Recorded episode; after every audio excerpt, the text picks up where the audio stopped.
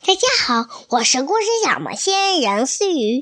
今天的睡前故事为大家讲《爸爸爸爸去度假》。这个冬天很长，还经常下雨。爸爸爸爸一家不愿意总是待在屋子里。卡里卡里卡里，爸爸变，不如去个温暖的地方度假吧。大海上的热带小岛是个度假的好地方。岛上有各种各样好吃的水果。爸爸、爸爸一家和朋友们唱啊跳呀，一直玩到太阳下山。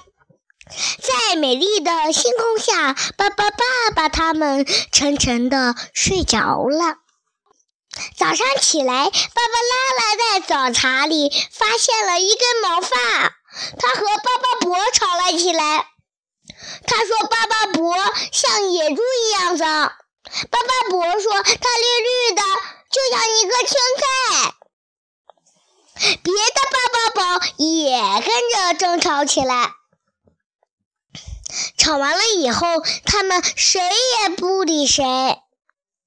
他们每个人都自己玩自己的。他们再也不想睡在一起了，都要搭一个属于自己的房子。每个人都觉得自己的颜色最好看，其他的颜色难看极了。巴巴伯说：“黑色最酷。”巴巴巴利伯说：“橙色代表未来。”巴巴布拉伯说：“红色最强。”巴巴布莱特说：“蓝色最棒。”巴巴拉拉说：“绿色最好。”巴巴祖说：“黄色第一。”巴巴贝尔说：“紫色最美。”小心别把涂料弄到别人身上。太迟了，巴巴宝宝们已经打在一起了。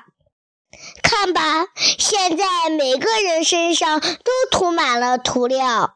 巴巴宝宝们这才明白，他们。办了傻事，他们保证以后再也不吵架了，大家开开心心，多好呀！